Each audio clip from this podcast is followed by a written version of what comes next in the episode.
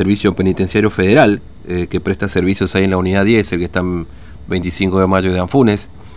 Eh, bueno, ¿se acuerdan que nosotros también, por supuesto por COVID, ¿se acuerdan que le habíamos contado que tanto en la U10 como en este, las unidades penitenciarias provinciales hubo eh, y hay este, personas con COVID positivo? Bueno, lamentablemente ocurrió este desenlace. También aquí se los habíamos contado la vacunación a presos que encaró el gobierno provincial.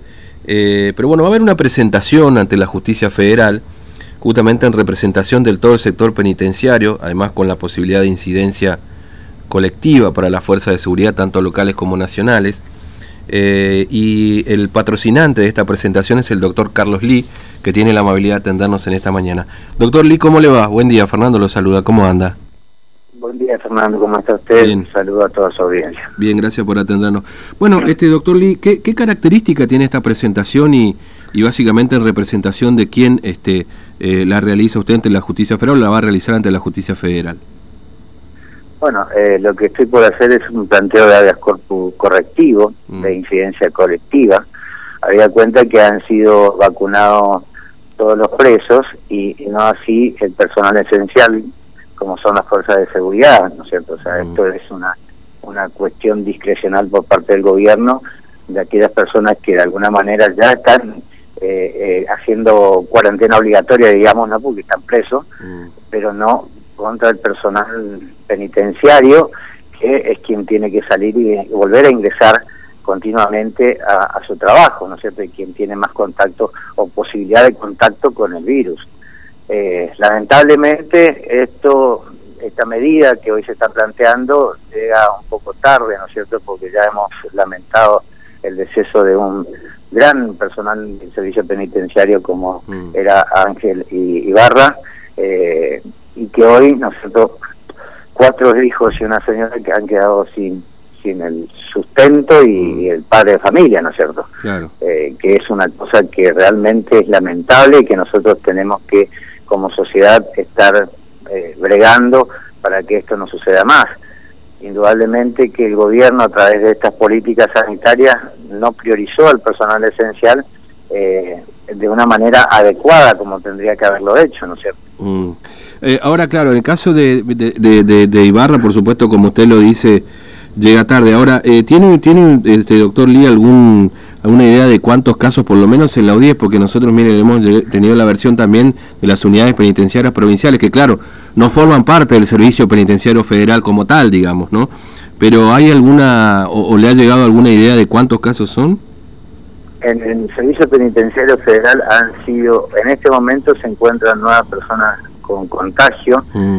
siete eh, que todavía están, eh, son asintomáticos, dos que se encuentran en este momento internados mm. y siete personas más que han sido dadas de alta. Mm. Probablemente que cuando ellos reciben los presos y, tienen que hacer eh, cuarentena los presos porque no saben de eh, si están con COVID o no, o sea, eh, tienen que recibirlo por una orden judicial y, y a veces el sistema sanitario que tienen dentro del servicio penitenciario es para urgencia nada más, pero no está preparado para para eh, de alguna manera mitigar este virus, ¿no es cierto? No tiene las condiciones de, de salubridad eh, necesarias para, para poder eh, atacar frente a una situación como esta. Ahora, cuando, bueno, nosotros hemos contado acá el tema... Pero sí. Fernando, le digo, esto no solamente lo está padeciendo hoy el Servicio Penitenciario Federal, sino todas las fuerzas de seguridad eh, nacional en Formosa no han sido vacunados, incluida la Policía Federal, a, la Gendarmería Nacional y creo que a una gran parte de la Policía de la Provincia de Formosa. O sea, no, mm. no todos han sido, eh, eh, digamos, vacunados, siendo un personal esencial y que lo vemos continuamente cumpliendo sus trabajos, sus labores en la vía pública. Mm. ahora, el gobierno provincial justificó, este doctor Lee, el digamos, la vacunación de los presos, asegurando que, claro, estando en ese lugar, podría ocurrir que con un caso, bueno, se, se multiplique en la cantidad por el encierro y demás. Ahora, lo cierto es que hace por lo menos año y monedas que no hay visitas familiares, es decir, eh, digamos, salvo que por supuesto, como usted dice, llegue alguien de afuera o, eh, digamos, o algún penitenciario termine contagiado, podría haber ocurrido, pero en todo caso lo lógico hubiese sido empezar por el personal esencial y después, en todo caso, por los presos que están encerrados, digamos, ¿no? Que hoy es justamente uno de los factores como para cuidarse justamente el COVID-19, ¿no? Yo creo que, a ver, acá no, no, no es una entre huevo y la gallina quienes son primero, sino es una cuestión de eh, priorizar, ¿no es cierto?, a aquellos trabajadores esenciales y indudablemente que podrían ser conductores también del virus. Eh, creo que la población carcelaria es más manejable desde lo interno hacia eh, el exterior, pero quienes tienen contacto con el exterior son los del servicio penitenciario. Esto es por también por la escasez de vacunas, pero creo que podríamos haber dado, porque tampoco estamos hablando de una cantidad eh, importante de vacunas para todo el personal de, del servicio penitenciario en este caso, eh, para hablar de las cárceles, ¿no es cierto? Estamos hablando de una, una cantidad, un número mínimo para que resguardemos en su totalidad todo el sistema penitenciario, ¿no? Mm. No solamente desde los internos, sino también de aquellos que cumplen una función en el lugar, porque indudablemente son quienes van a estar en más contacto desde el traslado de su domicilio hasta el traslado laboral, ya tienen de alguna manera la mm. posibilidad de tener contacto con, con otras personas que pudieran haber contraído el virus. Es decir, digo, eh, ¿por qué eh, los presos sí y los funcionarios que tienen que cuidarlos no. Si tampoco hablamos de una diferencia numérica en vacunas que no puedan hacerlo. Mm. Yo creo que por ahí son las falencias que muchas veces se recalcan de la, toma de decisiones por parte de quienes son encargados de eh, cronograma de vacunación. Claro.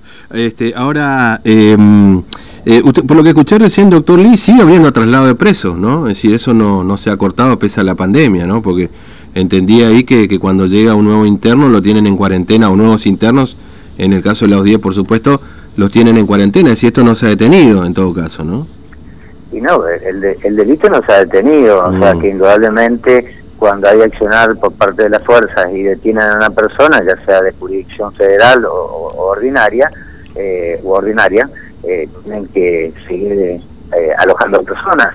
Eh, esto implica que por ahí uno no no no, no tenga, no sé, no es que vos le haces un PCR al, preso cuando lo detenés. y no podés saber todavía y tienen que hacer una cuarentena obligatoria previa a mezclarse con el resto de los internos ahí.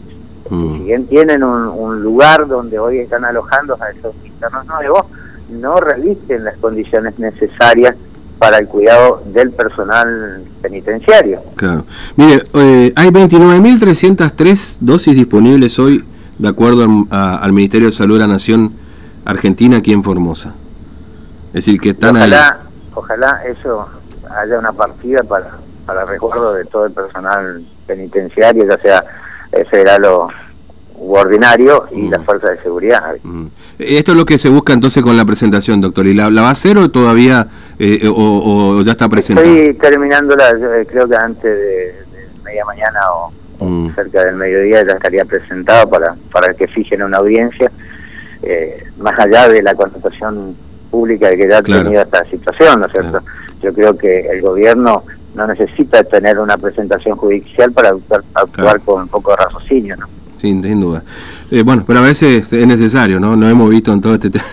Si, si hay algo que hemos aprendido en esta pandemia es que a veces se necesitan este tipo de cosas, digamos. ¿no? Es indudable que es así, Fernando, porque desde que arrancamos con esta pandemia hemos tratado de marcar los errores muchas veces eh, mediáticamente, otra vez por solicitando por nota, hasta que nos, vimos en la obligación de acudir a la justicia ante la soberbia, el autoritarismo que ha demostrado quienes tienen la dirección de paliar esta pandemia aquí en Formosa. Mm. Eso no cabe la menor duda que eh, todavía no han abierto las puertas para escuchar y que entre todos, entre todos podamos paliar y sortear esta situación que no solamente, como decía recién, hoy estamos lamentando la muerte de un penitenciario a raíz de, de la carencia de raciocinio de muchos a tomar decisiones, pero no solamente hoy tenemos el virus de la pandemia, sino también el virus de las medidas sanitarias adoptadas que hoy están fundiendo a todos los comerciantes, que no tenemos educación, y tantas cosas que nos están pasando y mm. sobre texto de salud pública,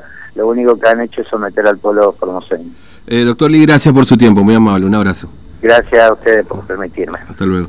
Bueno, el doctor Carlos Lee, abogado, eh, a propósito de la presentación que va a realizar sobre este habeas corpus para bueno, la vacunación de, del Servicio Penitenciario Federal y también fuerzas federales, en todo caso, que aquí no han sido vacunadas, por ejemplo, Gendarmería, eh, gendarmería que están en la zona de frontera sobre todo, ¿no? Hay 29.303 dosis.